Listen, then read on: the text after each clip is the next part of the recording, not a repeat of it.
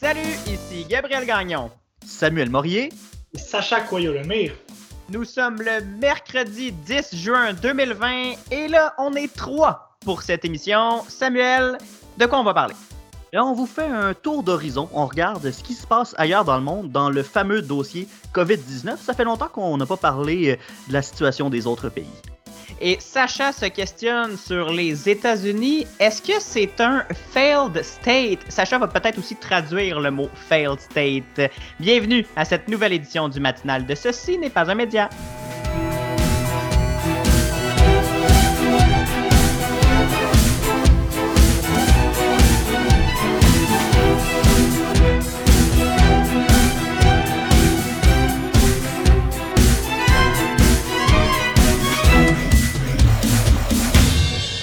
Bonjour messieurs, bon mercredi. On accueille Sacha, Samuel, grosse Ah oui? journée.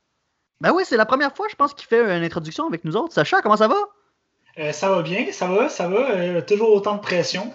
Mais Ah, là, y a pas de pression en après, euh, fiction. Voyons. après 4-5 fois, là, euh, on s'habitue. Chaque, chaque cinquième fois est une première. Ben c'est vrai, c'est la première fois qu'il le fait cinq fois. Ah, ah, ok, oui, c'est c'est- ok. Sacha, comment ça va? C'est toujours un plaisir d'être avec vous, messieurs. Euh, première fois que je suis avec euh, euh, vous deux en même temps. D'habitude, je suis toujours avec juste un de vous deux. Quand est-ce que tu as travaillé avec Sam? Jamais. Un de vous deux, dans le fond, c'est juste toi, Gab. Oui, c'est ça. oh là là. Euh, et toi, Sam, comment ça va? Te remets-tu de ta vie? Euh, mon Dieu, vous me connaissez, je pense que je m'en remettrai jamais. Je pense que je suis pogné avec cette, euh, cette maladie-là, la vie. Ouais, mais... euh, je- non, mais je pense pas. Je, je sais pas si je vais m'en remettre. Une autre phrase très glauque. Les pogné gars. avec cette maladie-là, la vie. Les gens vont commencer à se poser des questions, mais ça va très bien, pour vrai. Euh, mais euh, non, ben, c'est juste que je pense que la vie me- me- me- m'impressionne à chaque fois. Puis euh, je sais pas comment je fais, mais on dirait que je me ramasse tout le temps. Je me gère plus.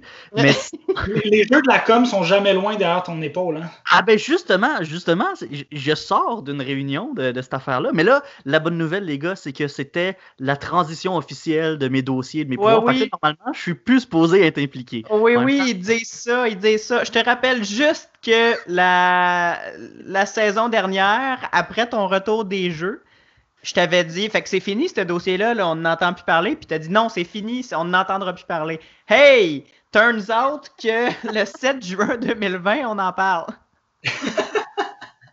Ouais, mais là, mais en même temps, écoute, c'est peut-être pas. C'est presque fini. Je vais, je dire ça. Parce que il faut encore que je fasse le changement de signataire du compte de banque. Parce que là, c'est encore, c'est encore à mon nom, j'ai encore la carte. Mais euh, ça s'en vient. Là, quand je vais donner la carte puis le compte de banque, ça va être officiellement terminé. Dans, dans le fond, tu vas officiellement devenir un has-been. Exactement. Là, après, reste à voir si je deviens un has-been au jeu ou juste un has-been dans la vie. Ah non, lâche ça, là. Lâche prise. Décroche. Ah, mais c'est tough, c'est difficile de décrocher. Ah, fait comme moi, tire le plaster et va-t'en à 1h30 de, de où est-ce que ça se passe. Mais ouais, parlant d'une heure trente, c'est pas mal à l'heure où tu te lèves. Comment ça va, toi? Oui, aïe, aïe, aïe, aïe. Euh, ça va très, très bien. J'ai. euh, ces temps-ci. ben, en fait, ces temps-ci. Non, c'est pas vrai. La semaine prochaine, je vais recommencer à me lever à 2 h du matin.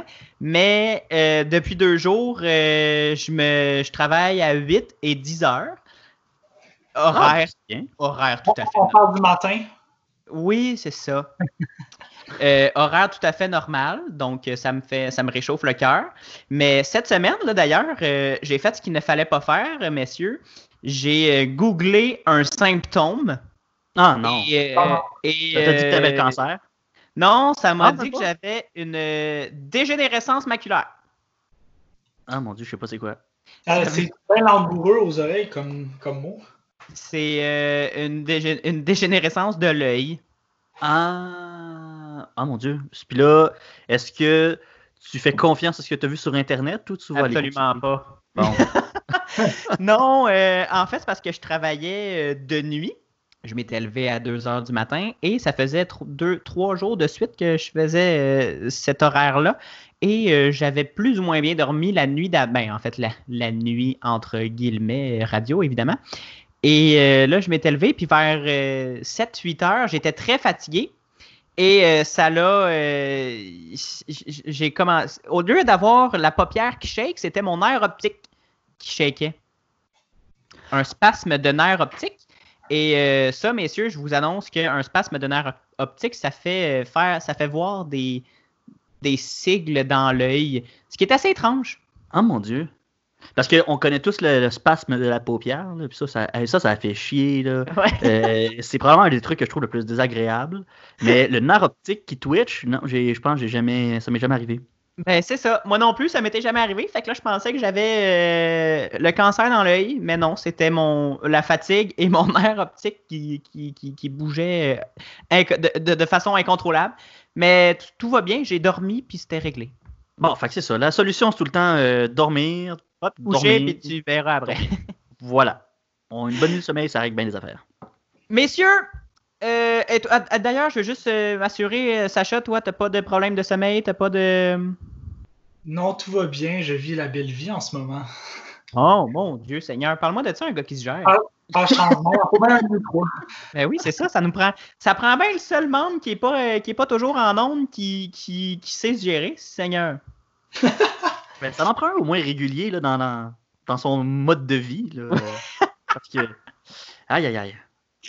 Mais ça, c'est souvent ça. Hein. Si, vous, si vous remarquez, hein, c'est souvent ceux qui sont en ondes qui sont le moins. Euh, je vais arrêter ça là.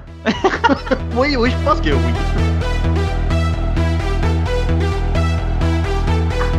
Messieurs, on va commencer cette émission-là. Et euh, on va commencer avec euh, Samuel tu vas en fait, tu vas nous faire un petit tour du monde. Ça faisait longtemps non seulement qu'on n'avait pas parlé de la COVID-19, mais ça faisait longtemps qu'on n'était pas sorti de notre mm-hmm. petit coin de, planète. S'il euh, y a un coin à une planète, je laisse ça comme ça. Euh, et aujourd'hui, le 10 juin, ça fait environ trois mois que la. Mon Dieu! J'étais en train de. de J'avais pas réalisé en préparant l'émission, mais cette phrase-là n'a fait aucun sens, Samuel. 10 juin, aujourd'hui, ça fait environ trois mois. OK. ouais, mais. Bref, ça fait environ trois mois que la pandémie fait rage au Québec et on commence à voir une solide amélioration. Le gouvernement Legault a commencé sa phase de déconfinement. On le sait tous, on en parle presque à chaque émission. Comment ça nous fait du bien de pouvoir sortir de chez nous et de faire des activités autres que de jouer à Animal Crossing. Et on va pouvoir reprendre maintenant un semblant de vie normale. Je dis semblant parce qu'il faut toujours prendre des précautions, évidemment, et des mesures sanitaires pour se protéger du virus, même si les magasins commencent à réouvrir. Hein. Je vois beaucoup, beaucoup de gens ces temps-ci en stories sur Instagram, euh, ben, ben, ben collés, sans masque, des gens qui habitent euh, pas à la même adresse. Euh, je suis au courant, je sais qui vous êtes. Et j'ai juste le goût d'hurler deux mètres mais ça sera pour un autre jour. Mais je veux juste vous rappeler que le 2 mètres est encore euh, pertinent. Mais aujourd'hui, on s'est dit qu'on allait continuer ce qu'on faisait périodiquement, c'est-à-dire de faire un petit tour d'horizon de la situation dans différents pays du monde. Samuel, on commence avec euh, le premier, mais non le moindre, hein, c'est le Brésil. Ben oui, le Brésil. La dernière fois que tu nous en avais parlé, en fait, euh, depuis qu'on parle du Brésil à l'émission, ça va pas super bien. C'est vrai, hein? Ça va jamais bien on dirait, hein? Il, se passe bien des affaires. Ah, il euh, échappe. Ben, c'est pas c'est le bon mot. Euh, puis justement, comment ça se passe euh, maintenant? Ben, je pense que ça va pas vous surprendre. Hein. Ma réponse ne va pas vous surprendre, les gars, parce que ça va pas beaucoup mieux. Il échappe encore? Ah, il l'échappe toujours. la balle fait juste aller plus loin. Puis c'est comme si tu échappes une balle dans une pente elle roule plus vite que toi tu cours. Puis à un moment donné, tu te pètes la gueule parce que tu n'es plus capable de courir. fait que c'est un peu ça, on dirait. Hein? Il déboule une pente. Parce que ça va vraiment de mal en pis. Pour vrai, au Brésil. Euh, la semaine passée, le Brésil est devenu officiellement le troisième pays au nombre de décès de la COVID-19. Donc. Euh, euh, officiellement, je pense que c'est important de, mentionner officiellement. Oui. Parce que le Brésil, hier, pas hier, plutôt cette semaine, annoncé qu'il n'allait plus dévoiler les chiffres de décès liés à la COVID-19? Ouais, ben c'est ça. Fait qu'on pourra plus vraiment suivre cette, cette péripétie-là, mais au dernier chiffre qu'on a eu la semaine dernière, ben le Brésil a effectivement dépassé euh, l'Italie. En fait, le jeudi 4 juin dernier, c'est le ministère de la Santé qui chiffrait à 34 021 décès et on comptait 614 941 cas confirmés.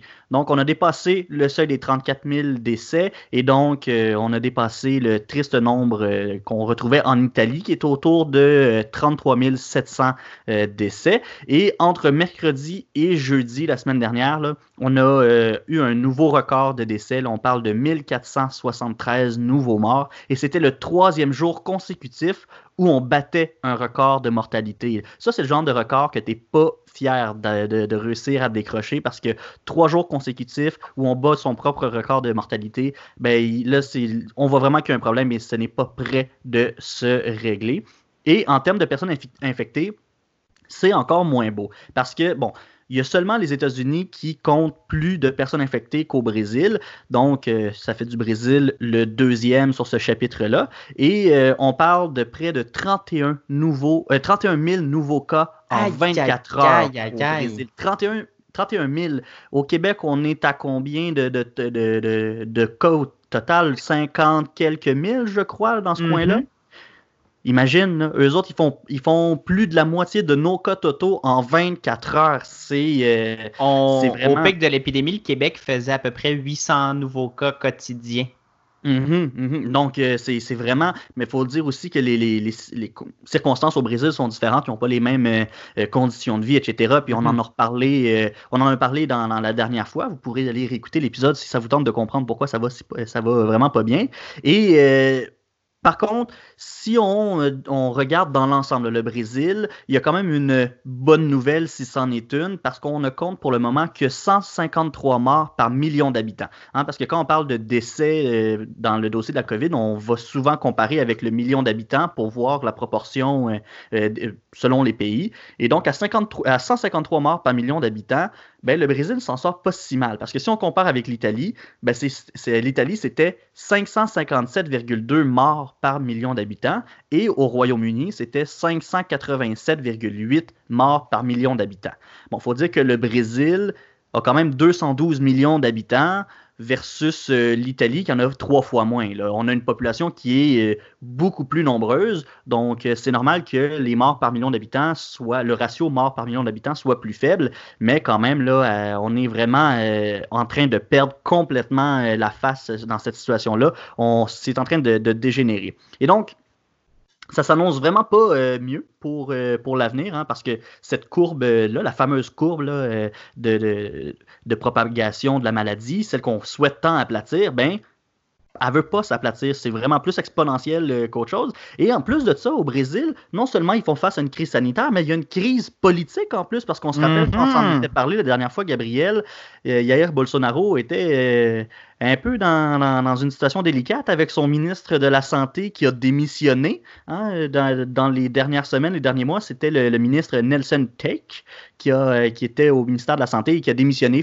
Pour le moment, on a un ministre euh, qui est là de façon euh, qui est à l'intérim, mais on n'a pas de stabilité là, auprès du, euh, ministère de la Santé. Et là, il n'y a pas de stabilité, point, en ce moment au Brésil. Ben, c'est ça, il n'y a pas de stabilité de pas de stabilité, point. Et justement, parlant de Yair Bolsonaro, là, qui, se trouve dans une situation délicate, ben lui, il continue là, de faire, euh, ben, de ramer dans le mauvais sens, mm-hmm. En tout cas, bref, lui, il, fait, euh, il est tout seul de son bord à, prôner un retour aux activités euh, normales au nom de la, de la préservation de l'emploi. Puis, Bon, il n'est pas tout seul à, parler de ça parce qu'on le voit un retour à la normale un peu partout, mais lui, c'est vraiment, il se met contre les, euh, mesures de confinement qui ont été prises par les gouverneurs des États. Il est vraiment contre tout ce qui se fait pour essayer de contenir la maladie. Le fait de vouloir un retour à la normale en soi, c'est pas problématique, mais le Brésil n'est pas encore dans la position de souhaiter un retour à la normale. On est encore en train d'essayer d'éteindre le feu euh, de la COVID-19 puis de reprendre le dessus pour qu'on ne semble pas être capable de faire.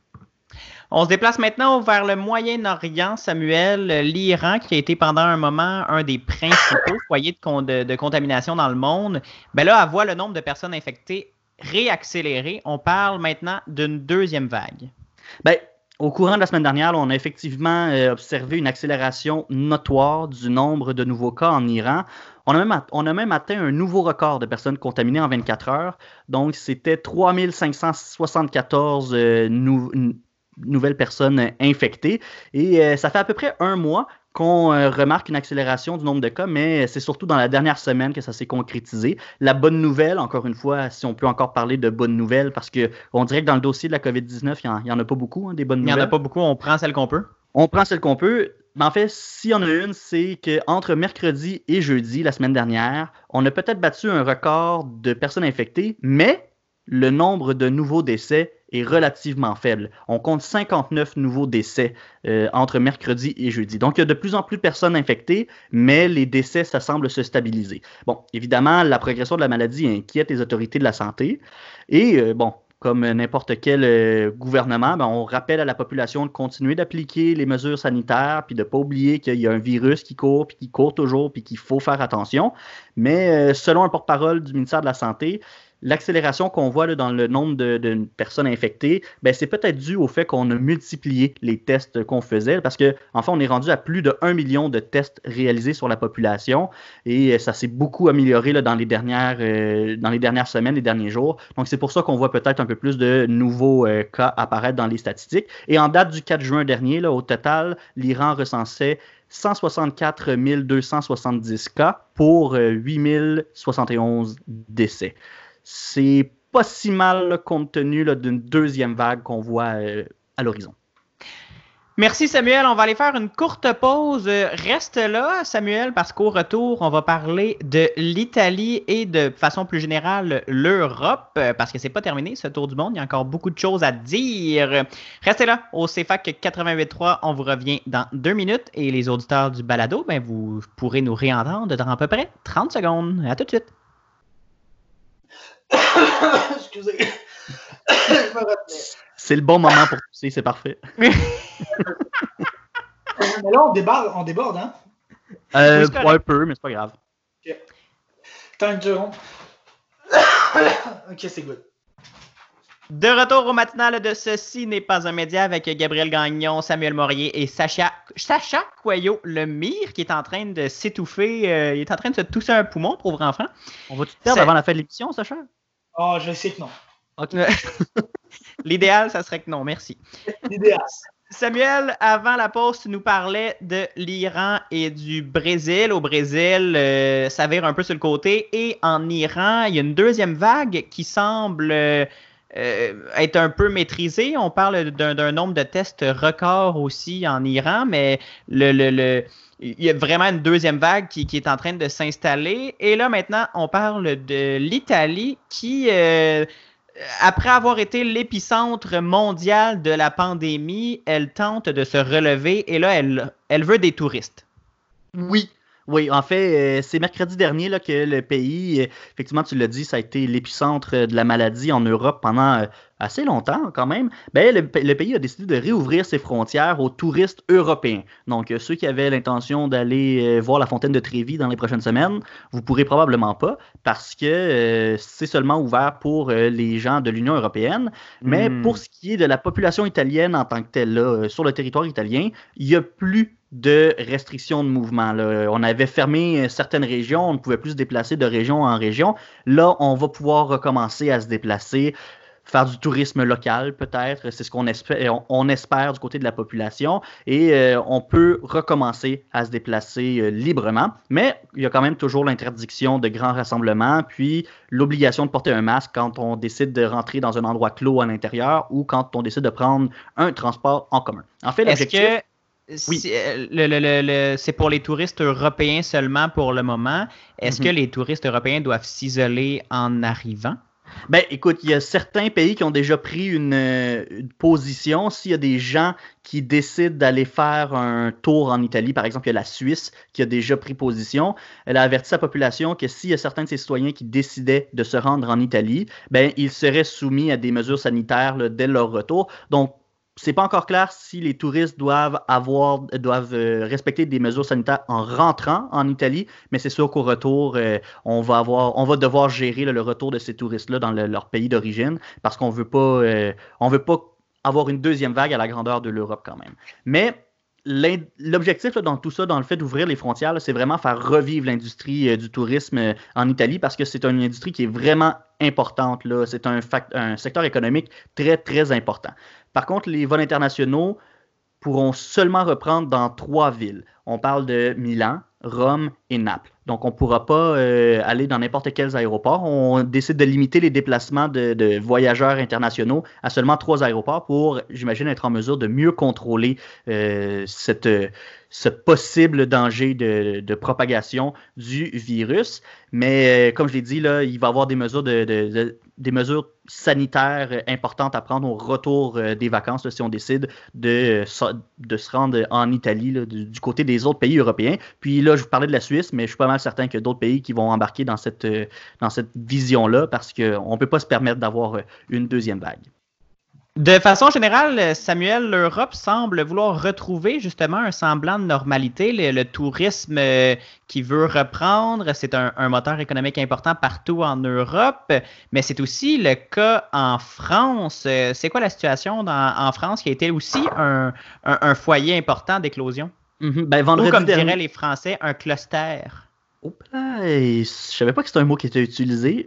En France, tout ah oui, j'aime pas beaucoup ce mot-là. Je, trouve ça pas beau. En tout cas, ça, c'est très subjectif. Là. Éditorial? Oui, éditorial. Bref. Tout ça pour dire que vendredi dernier, euh, il y a le président du conseil scientifique, Jean-François Delfrécy, qui a déclaré que l'épidémie était sous contrôle en France. C'est une bonne nouvelle hein, quand même. Euh, on a réussi à contrôler euh, cette épidémie-là. En fait, c'est pas que le virus n'existe plus. au contraire, il est encore bel et bien là, il, est très présent. Si tu promènes dans la rue, les gens portent un masque, c'est pas pour rien. Mais en fait, c'est qu'il se promène vraiment moins rapidement qu'au mois de mars, par exemple. On parle de 1000 cas par jour, 1000 nouveaux cas par jour maintenant, alors qu'on en comptait 80 euh, 000. Euh, en tout cas, c'était vraiment d'un millier. C'était beaucoup, beaucoup plus. Euh, il y, a, il y a quelques, semaines, quelques mois même. Donc, ça s'est beaucoup, beaucoup ralenti en France. Il y a de l'espoir on juge que euh, l'épidémie, elle est contrôlée et même que le nombre de personnes aux soins intensifs a grandement diminué. On parlait, on avait 7000 patients dans un état grave il y a deux mois. Maintenant, on est à 1000 patients seulement aux soins intensifs. Donc, ça, c'est aussi une très bonne nouvelle. Au total, ce sont 29 065 personnes qui sont décédées de la COVID-19 en France euh, aux dernières nouvelles. Et euh, c'est quand même une situation qui est encourageante malgré tout. Oui, il y a beaucoup de décès, mais ça, ralentit beaucoup. Et la situation qui, qui a convaincu le gouvernement de passer à la phase 2 du déconfinement. On entend souvent parler de phase de déconfinement. On, on ouvre certains trucs avant d'en ouvrir d'autres, d'en ouvrir d'autres. Et ben oui, en France, euh, on est passé à la phase 2 et vous l'avez probablement entendu parce que depuis la semaine dernière, les terrasses sont ouvertes en France. Et les Parisiens, d'ailleurs, ben, s'en sont donnés à cœur joie parce que les terrasses ont été prises d'assaut, littéralement. C'était plein euh, partout. Mais là, avant de vous partir en peur, puis qu'on commence à paniquer, puis que Gab, tu commences à crier 2 mètres! Ben, je t'avais, je t'avais. c'est ça. Je, t'entendais, tu étais sur le bout de ta chaise, tu avais le goût de le crier, hein, je le sais. ben, les restaurateurs ont quand même pris soin de diminuer le nombre de places qu'il y avait sur euh, les terrasses. On a même euh, déplacé les tables pour être capable de respecter une distance minimum entre euh, chaque table. Donc, c'est pas encore fini cette crise-là, mais il y a quand même une bonne nouvelle là-dedans. Ça se passe quand même bien. On est rendu à la phase 2 de déconfinement. Il y a de l'espoir, Gabriel. Et en espérant que euh, les, restaurants au Québec ouvrent bientôt aussi, hein. on, a, on a des annonces qui ont été faites cette semaine, en espérant que ça se fasse dans l'ordre et euh, qu'on ne voit pas non plus de, d'éclosion, de, nouveaux foyers d'éclosion à cause de, de, ce qui rouvre ici au Québec. Merci Samuel. Ben, ça me fait plaisir. Vous écoutez le matinal de Ceci n'est pas un média Gabriel Gagnon et Samuel Morier analysent et discutent de ce qui vous touche. Pour aller plus loin que les manchettes, abonnez-vous sur votre plateforme de podcast préférée, visitez le ceci n'est pas un média.com, partagez les épisodes et écrivez-nous sur Facebook et Instagram. Et on aime aussi recevoir 5 étoiles sur la balado de votre iPhone. Le matinal de Ceci n'est pas un média, du lundi au jeudi dès 7h en balado et dès 9h à CFAC 88.3. On poursuit euh, maintenant, euh, si vous le voulez bien, messieurs, avec euh, Sacha. Sacha, c'est, tu vas nous faire un sujet complet aujourd'hui. Tu nous parles des États-Unis qui sont. je, vais dire, est-ce qu'il y a une traduction à, la base de failed state? Ben, dans mes recherches, j'ai fait une traduction libre, je dirais, puis je suis pas prêt encore à m'embarquer dans un avis à 100%. Là. Tu sais, je ressors vraiment de l'opinion en ce moment. Là. On va essayer d'aller dans l'analyse. Je dirais euh, état, un État faillible, peut-être. Ah. Traduction libre. euh, Un État faillible, j'aime ça. Et là, ju- justement, on a parlé euh, beaucoup, évidemment, de la COVID-19 euh, pendant euh, quelques temps. euh, en fait, pendant, depuis. euh, comment déjà, Samuel euh, Aujourd'hui, à peu près trois mois? Aujourd'hui, à peu près trois mois. C'est ça. Euh, et euh, c'est venu chambouler pas mal euh, toutes nos habitudes sociales et économiques, comme on l'a vu d'ailleurs dans la situation avec euh, nos CHSLD. Et on réalise euh, que le coronavirus a aussi, euh, à titre de euh, a aussi un titre de lumière qui est venu exposer l'ensemble des faiblesses de notre système, mais pas juste le nôtre. C'est aussi le cas pour euh, nos voisins du Sud, Sacha. Oui, euh, exactement. Mais en plus, non seulement il y a eu la pandémie, mais les États-Unis, en plus de ça, ils traversent présentement une crise sociale qui touche le monde entier. Et c'est le cas de le dire, on parle de lumière par rapport justement au système, au système de santé, mais en plus Pas lumière en temps de, de siècle des lumières, là, en temps en temps de de- gros spotlight. laisse gros spotlight, euh, pas le fun là. C'est ça. Puis en ce moment, l'État américain, puis par l'État américain, là, on, on va se le dire, là, on parle de Donald Trump. Oui. c'est ça l'affaire. on va se le dire, il arrête vraiment pas de surprendre le monde là, par ses capacités de gestion de crise et par capacité, on va mettre ça entre guillemets. Mm. Euh, que ce Un soit, billet d'humeur oh, ce, oh, ce matin. je, vais, je vais me calmer un peu. Euh, Et euh, un peu soit un peu par le retard euh, qui a été reconnu à l'international du président vis-à-vis ses réponses euh, face à la pandémie, ou encore présentement ces décisions et ces initiatives qui sont prises euh, vis-à-vis les manifestations euh, et c'est qui sont là pour la brutalité policière. Et en plus de ça, Gabriel, tu nous as partagé un article incroyable qui a été écrit par George Packer dans le- l'Atlantique. Mhm. L'Atlantique, The Atlantic, c'est le nom quand même. Non, mais si je fais une traduction pour Failed State, je vais en faire une pour l'Atlantique. Je me pose beaucoup de questions, puis d'ailleurs, ça, ça m'en a. Lui, il a déclaré que face à la COVID, les États-Unis un, un failed state. Et moi, j'ai pu me, je me suis demandé, ben, est-ce que c'est vrai? Est-ce que c'est vrai que les États-Unis sont un failed state? Pour ceux qui ne savent pas, euh, c'est quoi un failed state, justement? Qu'est-ce qui peut être. Comment on sait euh, qu'est-ce qui est un failed state ou non? C'est quoi les critères? Ben, c'est ça, tu sais, on peut pas se dire, toi, toi, moi, Sam, là, à une émission, ouais, ce pays-là, ça roche, hein, fait que c'est clairement un failed state. Il y a des critères, euh, et d'ailleurs, il y en a quatre. Et à travers ces quatre critères-là, je vais essayer d'associer certaines situations présentes qui vont, qui peuvent se rattacher à ça. Fait que là, le premier critère, Sacha, dont tu veux nous parler, c'est en fait, c'est la perte de contrôle de son territoire ou du monopole sur la légitimité de l'usage de la force à l'intérieur de son territoire. Ça fait beaucoup de mots, là, mais. Ça fait, ça fait beaucoup de mots, puis rapidement, là, euh, on va se le dire, tu sais, tout pays peut utiliser la force sur son territoire, euh, Mhm. puis là, quelques subtilités qui rentrent. Tu sais, mettons, les États-Unis ne peuvent pas des- envoyer l'armée sur son territoire parce qu'il y a des lois qui protègent les citoyens. Euh, D'où une raison pourquoi le secrétaire de la Défense des États-Unis a refusé d'envoyer l'armée pour euh, mater les manifestations. Mhm. Mhm. C'est pour ça qu'on va parler de légitimité. Euh, en ce moment, les États-Unis n'ont pas perdu le contrôle de leur territoire dans le sens strict du terme. C'est encore un État souverain, ils sont encore propriétaires de leur territoire. Il n'y a pas personne qui va dire qu'ils sont, possèdent les États-Unis. Il n'y a personne qui est venu de l'extérieur pour les envahir.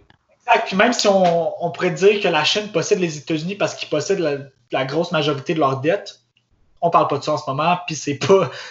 Ils sont encore propriétaires de leur territoire, euh, ça c'est indéniable. Par contre, avec les interventions violentes de la police aux États-Unis, c'est là qu'on peut commencer à discuter de légitimité parce qu'on peut voir à travers le monde entier qu'il y a une remise en question vraiment flagrante euh, de la légitimité des États-Unis et des autres forces policières, mais surtout des États-Unis, à utiliser la force euh, qui est présentement armée sur son propre territoire. C'est là qu'on commence à questionner la légitimité en soi de l'usage de la force à l'intérieur du territoire. Ça rejoint un peu le deuxième critère, le deuxième critère qui est l'érosion de la légitimité du gouvernement de prendre des décisions pour la collectivité. On voit que c'est encore euh, le point de la légitimité qui, est, mis de l'avant. Oui, exactement. on parle beaucoup de légitimité. Là, veux, pas, c'est une reconnaissance. Puis, les critères, là, euh, j'en ai pas parlé euh, au début, mais ça, c'est des critères qui sortent pas de mon chapeau. Euh, c'est Fund for Peace, en fait, qui établit ces critères-là. Fund for Peace, c'est une, une, organisation, une institution éducationnelle à but non lucratif, qui est non gouvernemental, qui est américain, puis que leur but, c'est justement d'établir des critères pour lutter contre tout ce qui est euh, l'échec des États, en gros. États, mhm. pas États, vraiment des États. Mais oui, on parle encore de légitimité. On l'a vu, on en a parlé, là, le président Trump a pris son temps dans la réponse vis-à-vis de la COVID et de la pandémie. Euh, ses décisions de réouvrir l'économie, même souvent au profit de la santé des aînés, ça a été fortement critiqué aux États-Unis, aussi au Canada. il commençait à dire on va tout ouvrir, il euh, faut que l'économie roule, c'est pas grave, on va en perdre quelques-uns, mais au bout du mhm. compte, c'est correct dans cette perspective-là, on pourrait croire que la légitimité du gouvernement américain à prendre les meilleures décisions pour la collectivité est bel et bien en érosion. Puis il y a une érosion des, euh, de la confiance aussi des Américains envers leurs différents gouvernements. Ça rentre là-dedans aussi. Oui, absolument. C'est qu'on se rend compte, euh, plus ça va, que plus. Euh, puis là, en ce moment, encore une fois, il y a non seulement la pandémie, mais il y a aussi les manifestations qui agissent à titre de spotlight. Là. Mm-hmm, mm-hmm que la population a de moins en moins confiance envers les outils de l'État. La force policière est remise en question. Ils veulent tout. Le monde vise euh, à euh, définancer tout. Euh, ils font de moins en moins confiance à l'État pour prendre les décisions qui seraient le meilleur pour la collectivité au bout du compte. ça, ça rentre directement dans le critère. Puis encore une fois, on dirait que ça rejoint le troisième critère parce que si euh, les gens ne font plus confiance au gouvernement. C'est peut-être parce que le gouvernement n'est plus en mesure d'offrir des services publics. Et c'est ça le troisième critère, c'est l'incapacité d'offrir des services publics. Oui, exactement. Puis on voit un petit peu où ça s'en va. C'est comme une chaîne, veut, veut pas un entonnoir. Mhm. il y a perte de confiance à la légitimité euh, de la force, qui est le principal critère d'un État. Euh, après ça, il y a la perte de légitimité à prendre des décisions. Puis s'ils prennent pas d'ici, le monde n'a pas confiance dans les décisions, c'est majoritairement parce que le monde n'a pas accès à des services publics qui sont supposément être supposés euh, être sous la responsabilité de l'État. Et là, déjà dans le contexte de la pandémie, on réalise que le système de santé propre aux Américains leur fait défaut. Qui est complètement inutile. Complètement inutile, je veux pas, tu sais, c'est privé. Euh, si on a si on a une assurance avec un, on en a parlé dans d'autres émissions, si on a une, assurance avec son employeur, mais qu'on perd son emploi à cause d'un virus qui nous rend malade, on, est complètement euh, hors de moyens. on, on pourrait attraper le virus, ne pas être couvert, en mourir, simplement parce qu'on a perdu notre emploi avec, à cause du virus. Exactement. Et tu sais, veux, veux pas, mettons qu'on prend cette situation-là, Gabriel, puis on dit, bon, ben moi, je suis un citoyen américain, je travaillais, j'avais un emploi, j'avais une assurance avec, euh, avec ma job. Je la perds parce que je suis malade, mais je suis pas sûr que c'est à cause de ça. Et avant, euh, tout récemment, là, euh, il y a une sénatrice démocrate qui est intervenue là-dessus, mais avant que son intervention soit faite et acceptée, puis qu'elle ait mis pression sur le gouvernement, ben moi, en tant que citoyen moyen, faire un test pour la COVID m'aurait coûté personnellement de mes poches 1400 dollars. Ah, c'est Ouais. Euh, et ça, c'est un des, un des services publics qui est indéniable. Mais si aussi on considère l'éducation comme étant un service public, là, puis on va se le dire, c'en est un. de, notre point de vue de Québécois, euh, on dit que l'éducation, le système d'éducation, c'est un service public. Mm-hmm. On réalise que les États-Unis, ben, sont plus vraiment la puissance éducative qu'ils étaient. En, en 2018, j'ai lu euh, un article slash étude qui disait qu'il s'était passé de, autour de premier ou deuxième dans les top 1-2 du monde à 27e. Et Pelay, ils ont pris une débarque? De 2016 à 2018. Euh, mais non seulement ça, mais la dette étudiante, puis là, on en a parlé dans une autre émission, c'est l'argent, mm-hmm. l'emploi un montant. Mais la dette étudiante, présentement, là, aux États-Unis, elle atteint 1,56 000 milliards de dollars aux États-Unis. Voilà. Ouais. Euh, donc, comprendre qu'au niveau d'institutions publiques et de services publics, on peut voir que les, États-Unis ont beaucoup de difficultés à offrir ces services-là parce que, obviously, on est en train de voir que le service public est en fait des services privés.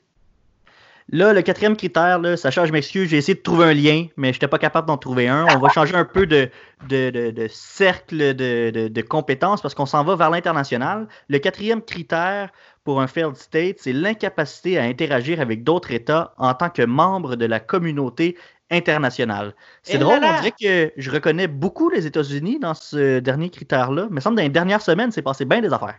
Oui, exactement. Et mais par contre, je tiens à dire là, à ce niveau-là, c'est très mitigé. Là. Les États-Unis, euh, ça reste l'hégémonie mondiale. Ça reste la puissance internationale. Ils font un peu leur loi où ils veulent. Puis on le sait, euh, Trump, on le voit avec sa mentalité présentement au niveau des relations internationales, c'est montrer que c'est lui le meilleur. Il n'a pas peur euh, de, montrer qu'il est sur le top. Il ne perd pas son temps avec les leaders. c'est les autres leaders internationaux, des autres gouvernements. Il n'a pas peur d'imposer ses règles. Euh, on peut voir, euh, entre autres, euh, avec les taxes qu'il a imposées au Canada par rapport à l'exportation de matériaux, ou quand il a demandé encore après ça un, arrêt d'exportation de matériels médicaux, en temps, puis là, on parle en temps de pandémie, là. il a mhm. demandé un arrêt total d'exportation de matériaux médicaux en, lançant une pique au premier ministre, à notre premier ministre Justin Trudeau, euh, en disant qu'on euh, faisait des deals avec la Chine et qu'on ne méritait pas vraiment l'aide. Mais là, euh, faut qu'on comprenne que le Canada, on est son partenaire économique, un de ses top partenaires économiques. Oui, c'est ça. Là. Si, si on fait ça à son meilleur ami, j'aimerais bien savoir ce qu'ils font à leur pire ennemi. Exactement. Puis là, on réalise un peu, veux pas, avec tout ça, que c'est plus suffisant avec le partenaire économique privilégié euh, des États-Unis. Euh, puis là, si on continue un petit peu plus loin, là, ça, sa capacité à interagir avec d'autres États est là. Il le fait. Euh, il est capable de le faire. Mais par contre, quand on considère que Trump se retire de plusieurs ententes internationales et organisations internationales comme l'Organisation mondiale de la santé, en fait, il a décidé de... En pleine pandémie pleine pandémie, exactement. En pleine pandémie, il s'est dit non, c'est de la. c'est pas. ça vaut pas la peine, moi je me retire de ça, je finance plus rien, euh, on se fait voler. C'est, En plus de ça, puis là, on recule encore, là, il s'est retiré de l'accord de Paris. sais, on voit qu'il interagit, mais au niveau des relations avec les autres, moi, je me demande combien de temps sa crédibilité par rapport aux autres leaders va être présente et combien de temps encore ils vont, ils vont accepter que cet être-là ou ce président-là soit un membre de la communauté internationale, c'est juste pour se mettre, se mettre des barricades puis juste se pogner de son bord, ben, au bout du compte, éventuellement, peut-être qu'il sera plus considéré comme un membre de la communauté internationale et que euh, au bout du compte, il va être laissé à lui-même. Mm-hmm. Il y avait un beau, un excellent papier dans, sur le site web de Radio-Canada, je pense, euh, de François Brousseau, qui est l'analyste international là-bas, qui disait que euh, cette pandémie-là, en fait, 2020 au complet, euh, déjà que c'est un chaos pour tout le monde, mais c'est aussi peut-être la fin de l'impérialisme américain tel qu'on le connaît. T'en penses quoi? Ben, personnellement, honnêtement, moi, je, j'irais beaucoup dans cette direction parce que même avant la pandémie, on voyait avec la façon que Donald Trump avait d'agir avec ses homologues internationaux on voyait que l'hégémonie américaine a commencé à vraiment euh, perdre de son, euh, de son pimpant, si je peux dire ça comme ça. Euh, quand tu es une puissance mondiale, dans les top puissances mondiales, et que tu commences à te refermer sur toi-même, à faire du protectionnisme économique, culturel, ben, éventuellement, tu perds ta crédibilité en tant que puissance internationale et le monde va finir par refuser de se rattacher à ça. Donc, euh, je dirais que ça a vraiment gros du sens. assez, on va voir, selon moi, une nouvelle ère puis une nouvelle hégémonie internationale avec la fin de la COVID, dépendamment de qui, qui trouve un vaccin, de qui, qui décide de s'ouvrir sur le monde. Ça va mm-hmm. être une grosse game à suivre. Euh, mais tu sais, avant toute chose, là, euh, avant que le monde pense que tout ce que je fais, c'est bâcher ces États-Unis, je tiens à dire que les États-Unis, c'est indéniable comme je l'ai dit au début, ça reste une des plus grandes puissances au monde, que ce soit économique, militaire, sont là.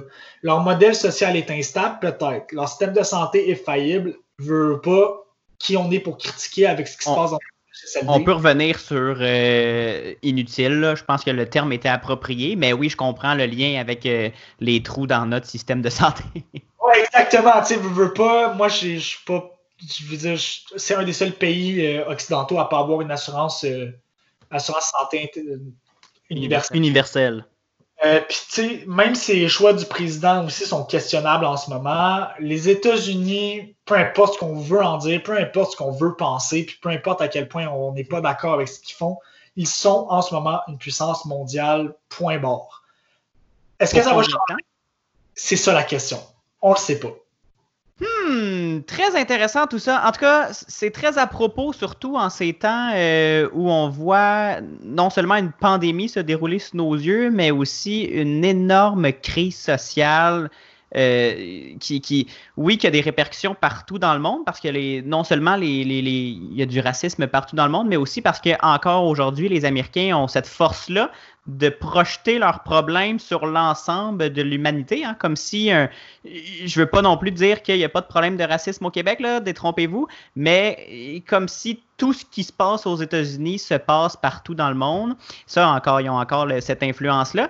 Mais cette crise sociale-là, j'ai l'impression que parmi, c'est une crise parmi d'autres, mais une autre qui accélère cette fin de, cette influence et de, cette euh, boussole morale qui était les États-Unis depuis la Deuxième Guerre mondiale. Et euh, je pense, Sacha, tes critères ont remis bien des choses en question.